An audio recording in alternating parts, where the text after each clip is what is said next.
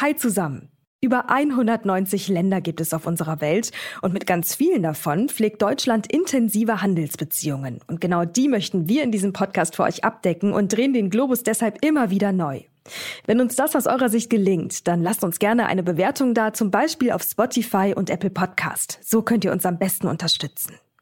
Außerdem könnt ihr dieses Format auch in der neuen RTL Plus Musik App hören. Der Download ist kostenlos und der Podcast natürlich auch. Und jetzt geht's los mit der neuen Folge. Wenn in der Wirtschaft von Offshoring die Rede ist, dann geht es darum, dass Unternehmen ihre betrieblichen Aktivitäten ins Ausland auslagern. Meist wollen sie damit schlichtweg Kosten sparen. Beim Nearshoring verzichten Unternehmen auf weite Wege, die Zeit und Kosten fressen und bleiben möglichst in der Nähe. Deutsche Unternehmen betreiben Nearshoring etwa im osteuropäischen Raum.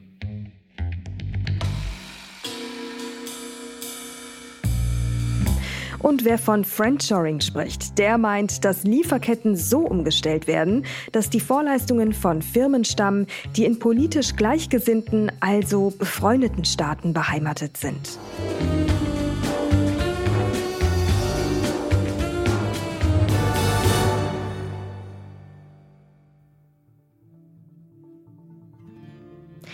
Die Welt ist im Wandel. Das gilt auch für unsere Handelsbeziehungen zu anderen Ländern. Schon die Corona-Pandemie hat uns mehr als deutlich vor Augen geführt, dass unsere Lieferketten höchst anfällig sind für kleinste Störungen und unsere globalisierte Wirtschaft schneller als gedacht ins Stocken bringen können. Und seit dem russischen Angriffskrieg auf die Ukraine sortiert sich die Welt quasi neu. Auch China spielt dabei seine Wirtschaftsmacht rund um den Globus aus und auch der globale Süden sortiert sich neu. Wie hält nun der Westen dagegen? Produktionen aus fernen Teilen der Welt wieder heimzuholen oder zumindest ins benachbarte Ausland zurückzuverlagern, ist ein Mittel, um den Chinesen oder auch den USA Paroli zu bieten. Und am liebsten hat man dabei ja mit Gleichgesinnten, besser sogar noch mit Freunden zu tun.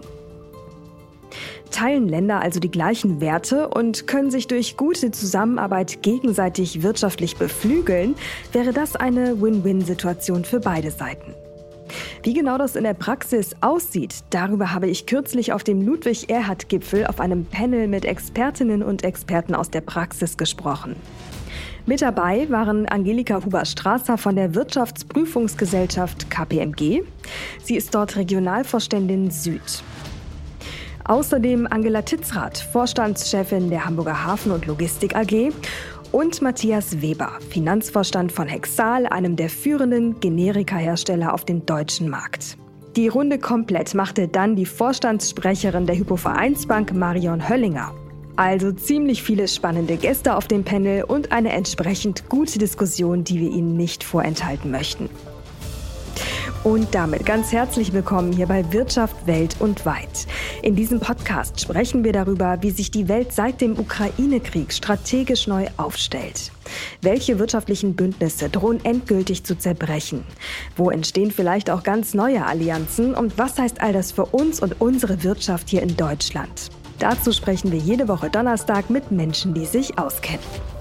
Ich bin Mary Abdelaziz Ditzo, Journalistin und Leiterin für den Bereich Wirtschaft und Innovation bei NTV. Heute haben wir Donnerstag, den 21. September und in dieser Sendung schauen wir in einer Sonderausgabe auf die Themen Offshoring, Nearshoring und Friendshoring und was sich ganz real hinter diesen Begriffen verbirgt. Und los geht's in die Diskussionsrunde.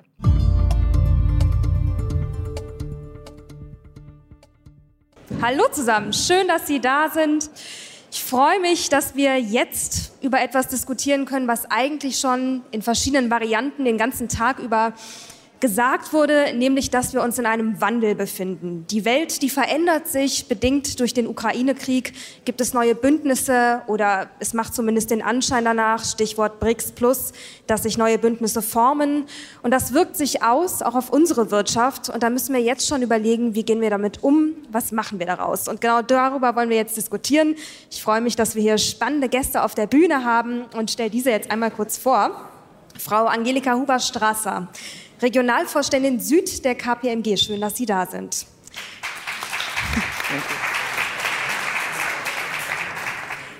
Angela Titzrath, Chefin der Hamburger Hafen- und Logistik AG. Schön, dass Sie da sind. Und wie wir eben im Vorgespräch schon festgestellt haben, der Hahn im Korb heute, die Männerquote. Matthias Weber, Finanzchef der Hexal AG. Schön, dass Sie da sind. So, und dann würde ich sagen, starten wir auch gleich. Frau Huber-Strasser, jetzt muss man einmal festhalten, Globalisierung, die ganzen letzten Jahrzehnte war das was sehr Positives. Deutschland als Exportnation hat davon massiv profitiert. Jetzt haben wir aber in den letzten Jahren auch die Schattenseiten kennengelernt. Erst durch Corona, ähm, Lieferkettenprobleme, durch Lockdowns, zum Beispiel in China aber auch durch den Ukraine-Krieg, das Schmieden neuer Bündnisse, eine geopolitische Neusortierung, die es uns vielleicht an der einen oder anderen Stelle schwerer macht, mit gewissen Ländern in Zukunft zu handeln. Wo steuern wir hin? Steuert die neue Welt von morgen in eine Deglobalisierung? Also ich glaube, die ähm, Deglobalisierung hat schon viel früher begonnen. Die hat eigentlich schon unter Trump begonnen äh, mit diesem America First und auch mit den ganzen Handelsbeschränkungen, mit denen er begonnen hat, ja auch in den internationalen Handel einzugreifen. Und was wir sehen, ist eigentlich eine Neuglobalisierung, weil ich glaube, wir werden uns nicht von der Globalisierung in Summe verabschieden können und auch verabschieden wollen, weil wir einfach als unser Wohlstand und unser sozialer Friede in Deutschland ist natürlich ganz stark auch abhängig von unserem Geschäftsmodell. Und unser Geschäftsmodell ist einfach, dass wir viel exportiert haben. Und deswegen glaube ich, ist eine Neuorientierung, eine neue Globalisierung wichtig. Und die heißt einfach, dass wir weiter beginnen, die Lieferketten zu diversifizieren, dass wir auch dieses Thema Single Sourcing beginnen zu diversifizieren, mehr Quellen suchen, sei es eben in den Vorprodukten, sei es in Rohstoffen. Und äh, was es natürlich aber bedeutet, ist, dass wir damit an Produktivität äh, in der Wirtschaft auch verlieren werden. Mhm. Frau Titzrath, wie stehen Sie denn dazu? Ich meine, Sie sind äh, Chefin des Hamburger ha oder der Hamburger Hafen Logistik AG. Sie sind ähm, verantwortlich für den China-Deal, so nenne ich es jetzt mal salopp. Jetzt muss man auch mal fairerweise auch der Einordnung halber sagen, es ist eine Minderheitsbeteiligung unter acht Prozent am gesamten Hafen. Aber dennoch, die Sorge ist groß, dass China zu viel Einfluss gewinnt. Verstehen Sie das? Also erst einmal finde ich das richtig, dass man ähm, die ähm, China-Politik erstmal offen diskutiert und auch sehr differenziert diskutiert. Ich glaube, das äh, sind immer Lösungsräume dann möglich, wenn man differenziert und nicht mit einem Schwarz-Weiß-Fokus ist. Ich teile vollumfänglich, dass äh, wir uns in einer veränderten Welt befinden. Ähm, jetzt kommt die große Neuigkeit. Diese Veränderung findet täglich statt und das auch schon seit Jahrzehnten.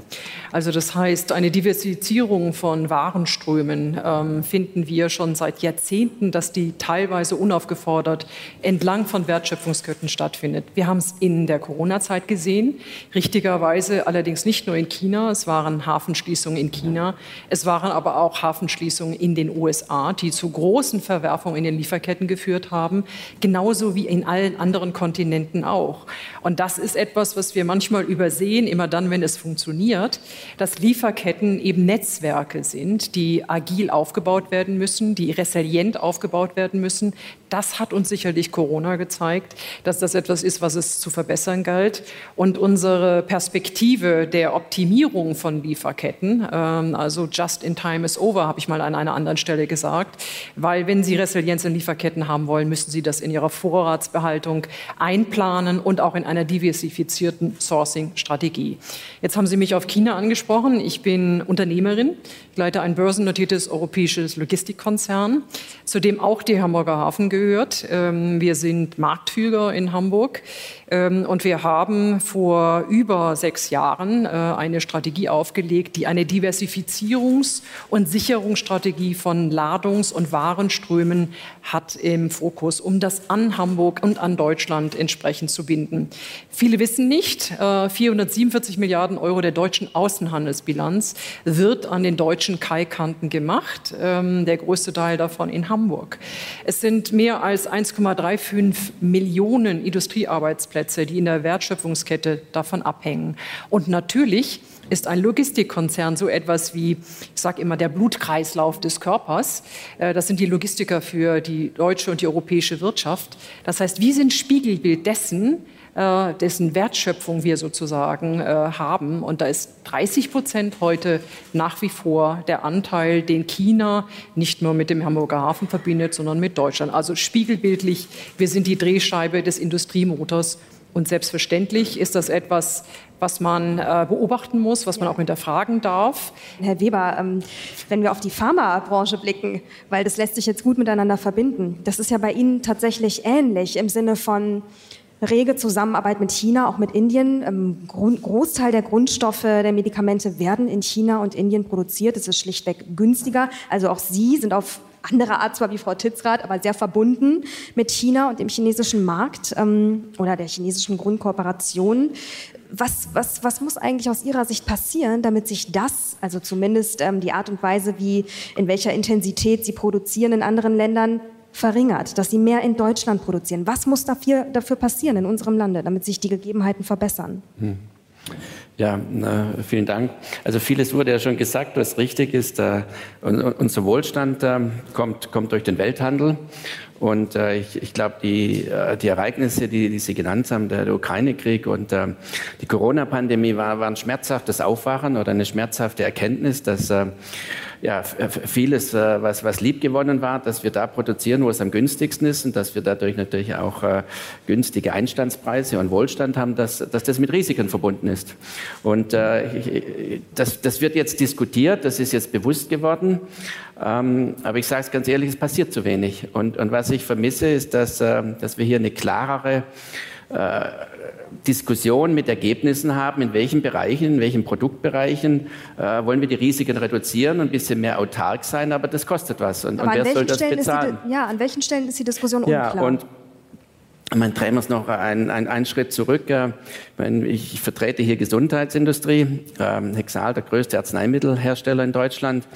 Äh, wir geben in Deutschland viel für Gesundheit aus. Das sind, sind 13 Prozent vom Bruttoinlandsprodukt. Äh, alle kennen die, die 2 Prozent vom äh, Bundeswehrbudget, also sechsmal so viel wie Militär für Gesundheit. Das ist was, 480 Millionen, aber das steigt. Wir haben, wir haben einen Kostendruck im Gesundheitswesen. Die Menschen werden älter, die Therapien werden mehr, die Therapien werden teurer. Gesundheitskosten ist, da, da, da ist Druck drin. Ja? Wie gehen wir damit um? Wie wollen wir das finanzieren? Weil wir wollen ja alle die beste Gesundheitsversorgung haben.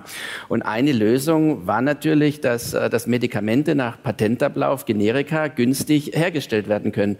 Und ich, ich kann da eine Zahl geben, eine durchschnittliche Tagesdosis von einem Generikum kostet heute sechs Cent. Ja? Und ich glaube, jeder versteht sechs Cent, das ist, äh, da sind wir bei einer Größenordnung vom Kaugummi, da kann man kein Krebsmedikament in Europa produzieren. Also wir sind darauf angewiesen, wenn wir weiterhin günstige Arzneimittel haben wollen und damit auch einen Beitrag leisten zu einem ähm, erschwinglichen Gesundheitsbudget, dass wir da einkaufen, wo es am günstigsten ist. Und die niedrigsten Lohnkosten haben wir in Indien, in China und dann haben wir dazu natürlich eine Konzentration bei wenigen Herstellern, die dann Größendegressionseffekte haben und ähm, die natürlich dann auch durch Konzentration auf wenige Hersteller hier dann ähm, sehr günstig für den Weltmarkt produzieren können. Von der haben wir alle profitiert. Und jetzt ist natürlich die äh, notwendige äh, Diskussion, ähm, wollen wir diese Abhängigkeit weiter haben? Wollen wir von, von, von China und Indien abhängig sein? und nennen wir es beim Namen auch erpressbar sein, wenn es mal eine geopolitische Krise gibt, äh, dass, dass wir diese Grundstoffe nicht mehr bekommen.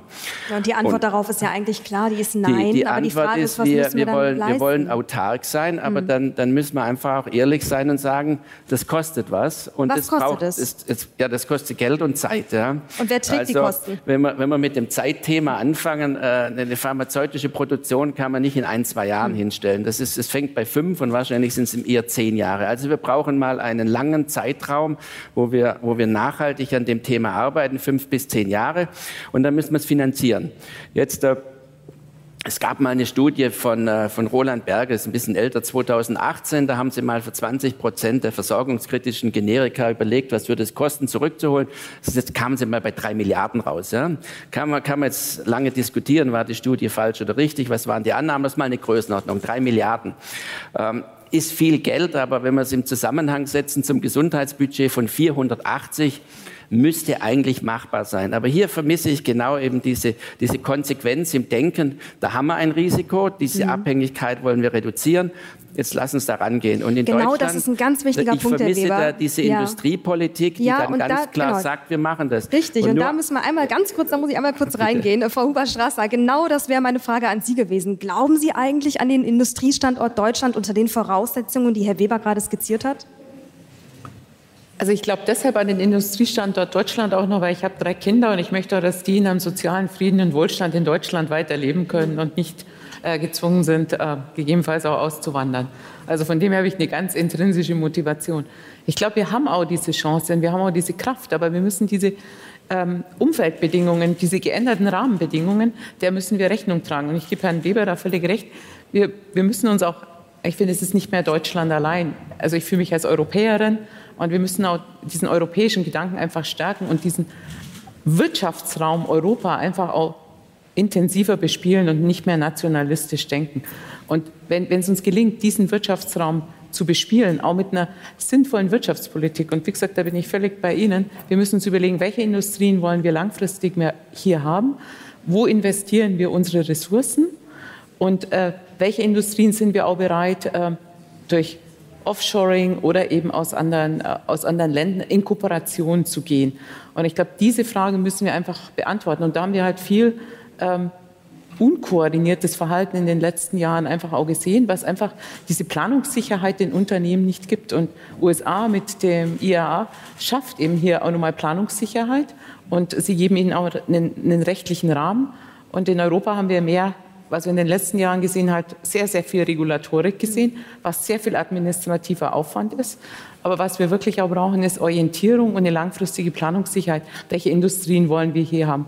Also ist es auch Solarindustrie, wollen wir äh, auch Chipindustrie sehen, wollen wir hier Hochtechnologie sehen? Ich meine auch das ganze Thema Cloud, ja, auch ich meine, Daten ja. sind das Öl der Zukunft, auch das Thema Daten. Und Cloud-Technologie haben wir eigentlich an die Amerikaner abgegeben. Und wenn wir autark sein wollen, so wie Herr Weber auch sagt, dann müssen wir über das Thema diskutieren, ob wir gegebenenfalls auch solche Industrien, die Zukunftsindustrien sind, wieder ansiedeln. Absolut. Und wir müssen darüber diskutieren, ähm, was es für Möglichkeiten und für Variationen dessen gibt. Reshoring, Friendshoring und so weiter und so fort. Deswegen würde ich sagen, starten wir direkt mal mit dem Thema Friendshoring. Frau Huber-Strasser, nochmal eine Frage an Sie gerichtet. Ähm, wer sind denn eigentlich unsere Freunde? Wie genau definiert man diesen Begriff?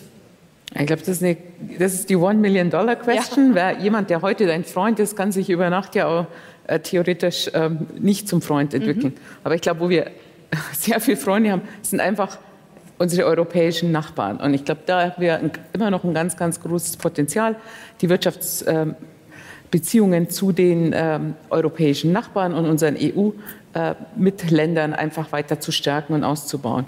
Und natürlich, ich glaube, Europa hat einfach auch Afrika viel zu lang ähm, liegen gelassen.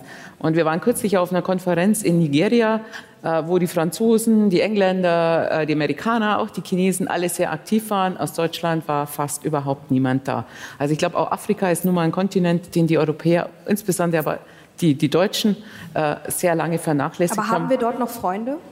Ich habe neulich tatsächlich ein Interview dazu geführt und ähm, da hieß es, na ja, also im Grunde genommen wünscht man sich dort mehr Augenhöhe schon lange. Die Kolonialisierung sitzt noch in den Knochen der Afrikaner und man wünscht sich, dass man die Wertschöpfungskette auch dort, wo man sie anfängt, beendet und nicht die Rohstoffe nimmt, hierhin transportiert und hier verarbeitet. Das ist ein dringendes Bedürfnis der Afrikaner. Können wir dem gerecht werden? Ich glaube, das ist eine Frage, welche Beziehungen führen wir in Zukunft eben auf Augenhöhe.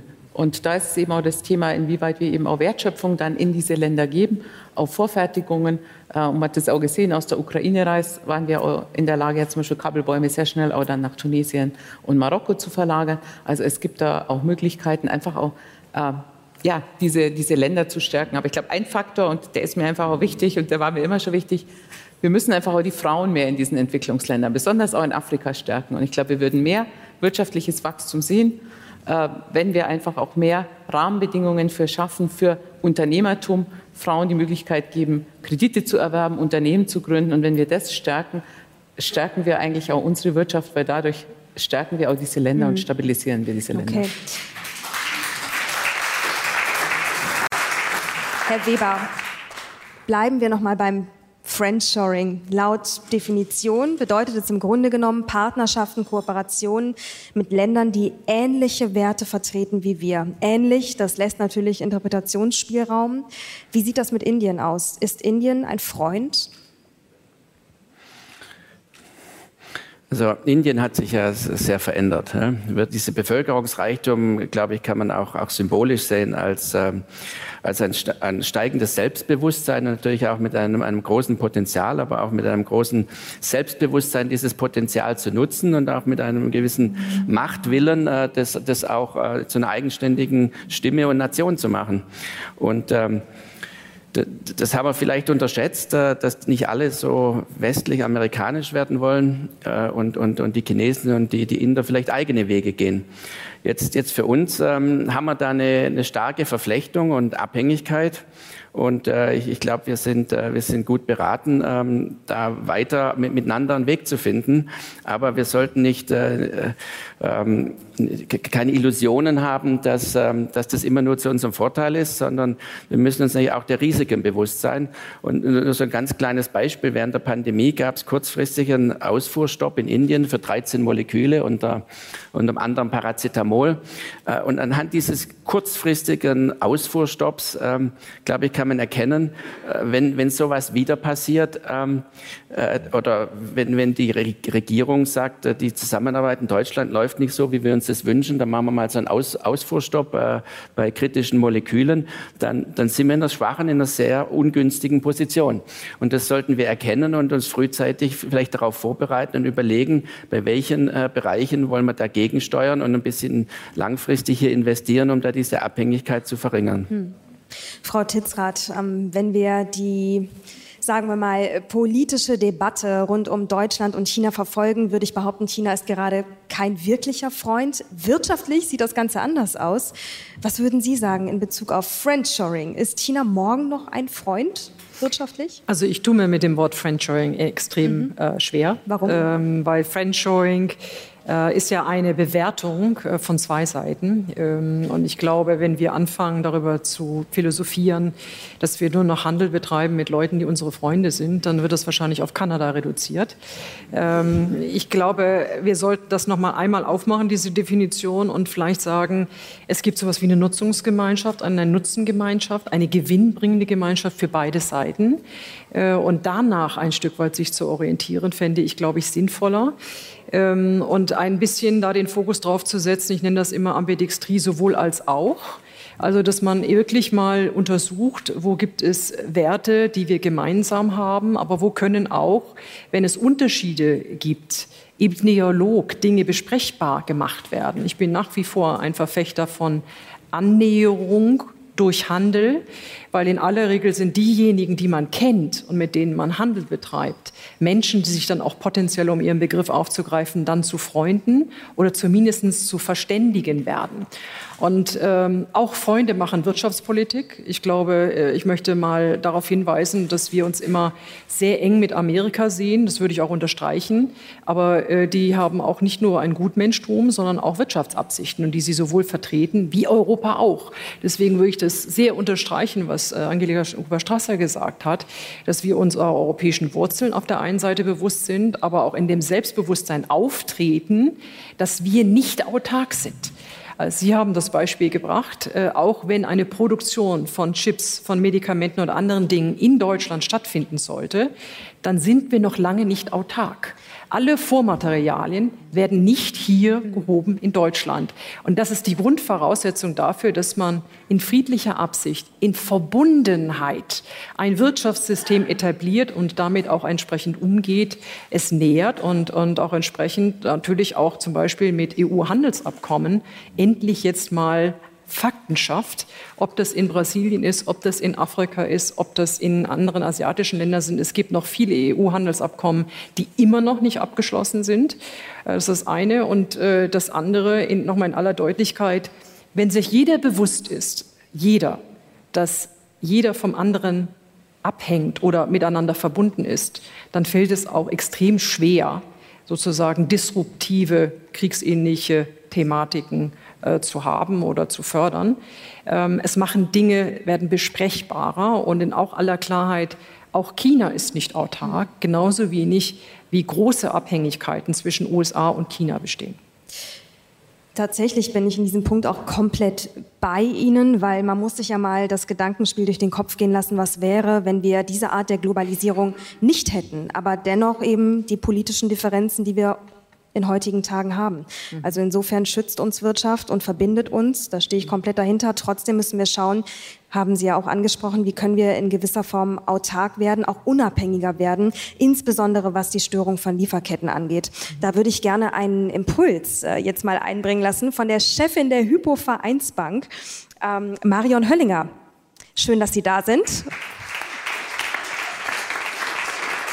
Hallo, Frau Höllinger. Nun ist es ja so, dass ähm, Sie ganz viele Kunden im Mittelstandsbereich haben. Wie stehen die denn dazu, zu den Lieferkettenproblemen, die wir heutzutage haben? Wie erleben Sie das? Wie nehmen Sie das wahr?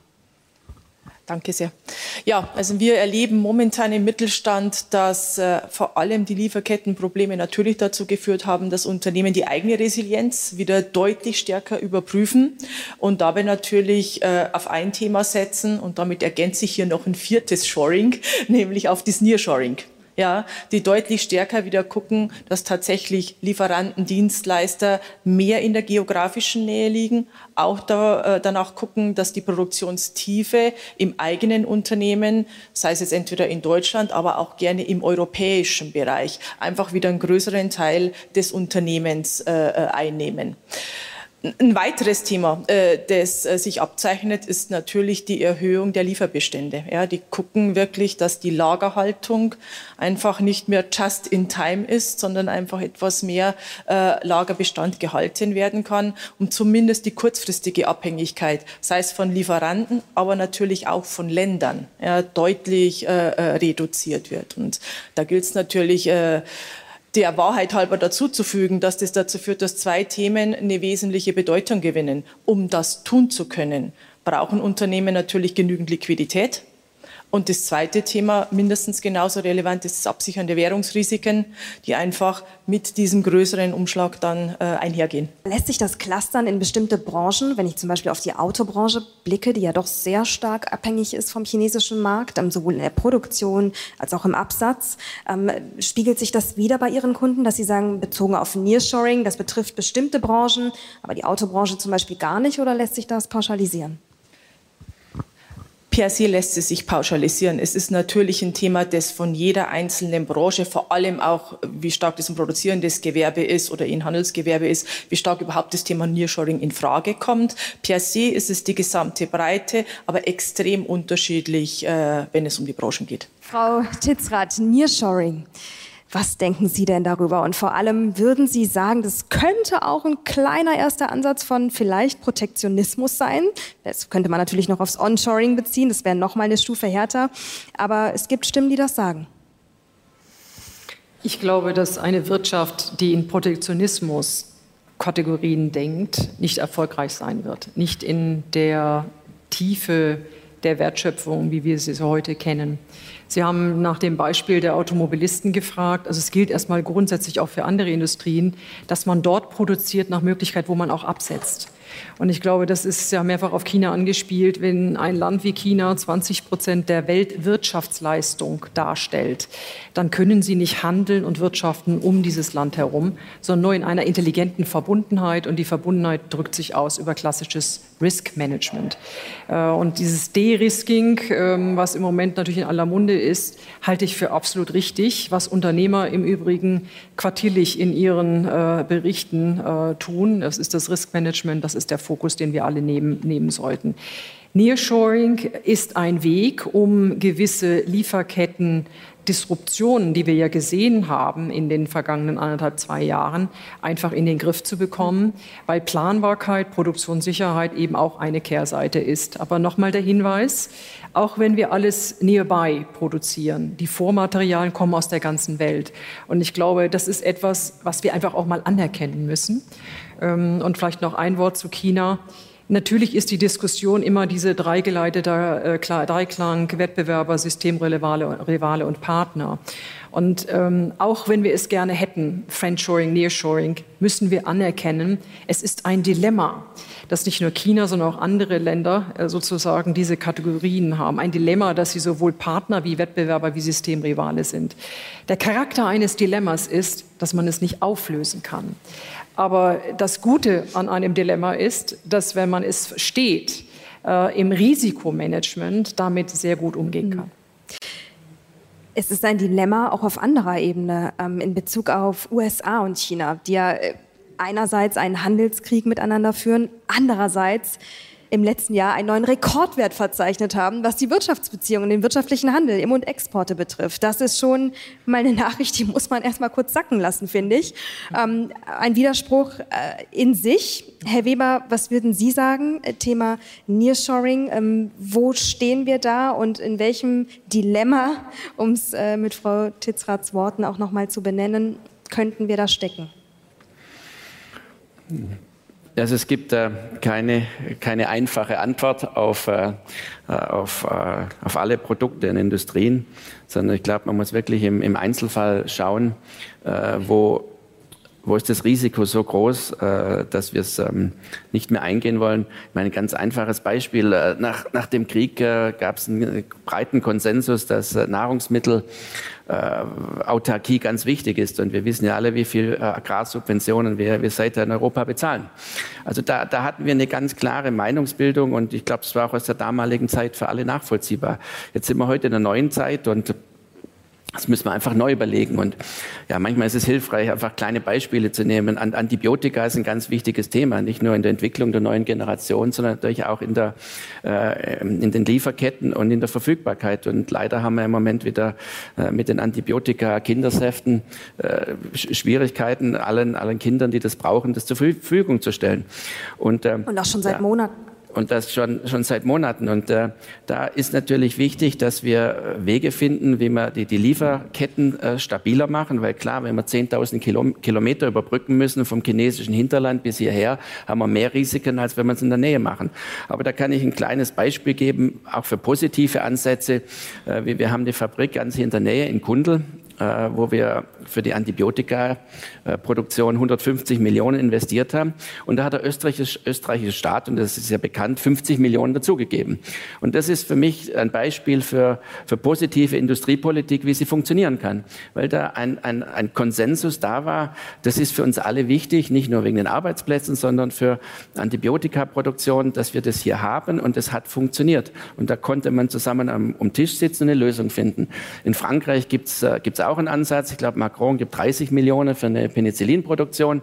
Aber in Deutschland kann ich das bisher nicht erkennen. Und das würde ich mir wünschen, dass wir da mehr tun und klarer werden. Ähm, wünschen, das finde ich jetzt ein gutes Stichwort für die Schlussrunde, Frau Huber-Strasser. Wenn Sie sich was wünschen dürften, wie sieht der ideale Lieferkettenmix aus? Ich glaube, wir müssen uns von einem Bild verabschieden. Also wir, ich glaube, wir sehen im Moment so eine Veränderung des Weltbilds, so wie bei Kopernikus. Wir sehen uns immer noch, dass die Europa und die Erde der Mittelpunkt ist. Aber das Sonnensystem hat sich verändert und wir sehen eine ganz starke Bewegung Richtung Osten. Und ich glaube, wir müssen einfach das anerkennen, dass zwei Drittel der Menschheit in Zukunft im Osten, in China, in Indien leben werden. Und ich glaube, das haben wir alle noch nicht uns so ähm, bewusst gemacht, was das eigentlich bedeutet und dass dieser, dieser Blickwinkel, auch der Shift, äh, sich einfach Richtung Osten ver verändern wird und dass wir einfach an Bedeutung verlieren werden. Und also was tun? Was tun? Ich glaube, wichtig ist, dass wir beginnen, uns wirklich wieder auf Europa zu konzentrieren. Und wir haben in Europa so viele Chancen. Wir sind der größte Wirtschaftsraum, wenn wir zusammenarbeiten. Und wir werden erst dann ein Say am Tisch der Welt haben, mit den Amerikanern und den Chinesen, wenn wir nicht als Frankreich einzeln wie Macron auftritt oder äh, als, als Deutschland oder als Spanien oder Portugal. Wir haben nur eine Macht und einen Sitz am Tisch und einen Say, wenn wir als Europa auftreten. Und mein Wunsch wäre, dass wir in Europa erstmal schaffen, uns zu definieren, welche Industrien sind uns wichtig, dass wir nun mal auch definieren, wo wir Industrien ansiedeln, auch in welchen Ländern und das eben auf Augenhöhe und nicht äh, jeder wieder versucht, sich zu optimieren. Ich glaube, dann haben wir auch eine Chance und dann haben wir auch eine Stabilität in Lieferketten, auch eine Stabilität in der Versorgung und ähm, das sehe ich eigentlich unsere Zukunft.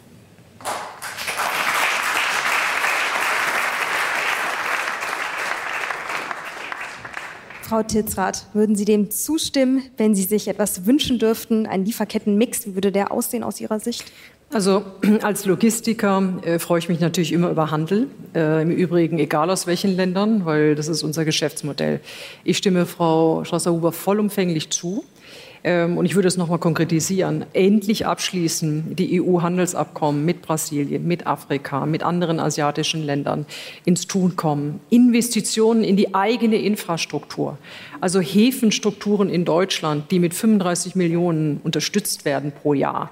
Das ist ungefähr so viel wie zwei Kilometer Autobahn. Ähm, dann hat man noch nicht verstanden, was die Lebensadern eines globalen Handels und übrigens auch einer Exportnation von Deutschland ist.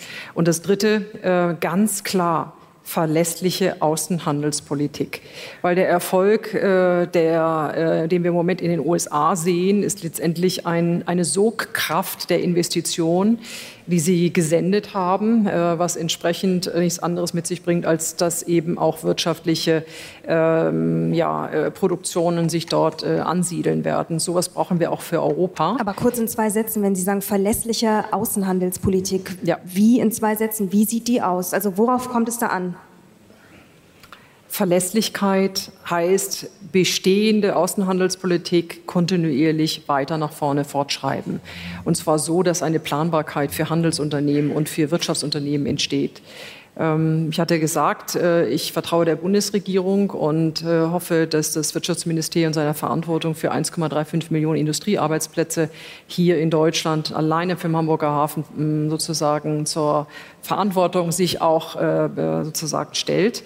Äh, heißt aber natürlich auch, äh, dass Wirtschaftsverfahren, die statt zwölf Monaten 19 Monate dauern, nicht unbedingt Vertrauen ähm, im Moment fördern. Besten Dank für den Input. Herr Weber, jetzt bin ich auf Ihre Antwort gespannt. Der perfekte Lieferkettenmix, wie sieht er aus? Klar. Ich meine, ich, ich vertrete die Hexal AG, aber wir sind Teil von einem äh, globalen Unternehmen. Und, und dieses Wort habe ich jetzt bewusst gewählt, weil äh, ein globales Unternehmen äh, kümmert sich in unserem Fall Kunden, Patienten auf der ganzen Welt. Und das ist eigentlich, glaube ich, auch das Bild, was wir nicht aus den Augen verlieren dürfen. Wir, wir brauchen hier eine eine Weiterführung des Welthandels, der eine die so starke Basis unseres Wohlstands ist, dass es eigentlich keine Alternative gibt. Und das sollten wir nicht aus den Augen verlieren. Und äh, dann müssen wir einfach die, die Risiken, die es am Weg gibt, äh, besser erkennen und äh, im Einzelfall in den Griff kriegen. Aber dann glaube ich, wenn wir, wenn wir die Orientierung nicht verlieren, können wir auch positiv in die Zukunft schauen. Das ist ja, das ist ja sehr interessant. Jetzt haben Sie alle noch mal eine Schippe draufgelegt. Frau Huber-Strasser hat quasi Europa in den Mittelpunkt gestellt. Wir brauchen diese starke Wirtschaftskraft Europa. Frau Titzrath hat noch mal geöffnet in Richtung, wir müssen aber auch international über Europa hinaus schauen, dass wir die Verbindungen halten. Und Sie haben jetzt gerade von einer Fortführung des Welthandels gesprochen. Ich glaube, Sie alle drei haben recht, gerade mit Blick ähm, auf BRICS, auf ähm, ja, Ostbündnisse, die immer stärker werden. Es ist wichtig, dass wir da eine Rolle spielen, dass wir auch hinschauen, auf was legen die Wert, wie können wir da verbunden bleiben, aber gleichzeitig auch als eigene Wirtschaftsnation Europa stark werden. Ich danke Ihnen dreien für den Input und besten Dank für die Runde.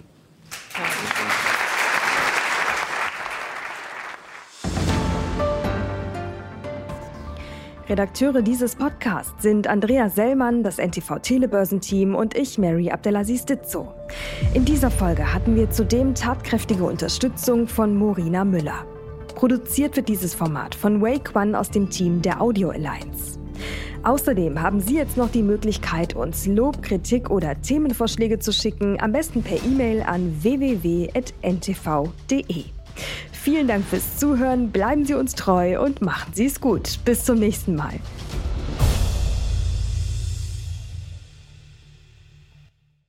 Dieser Podcast ist eine Produktion der Audio Alliance.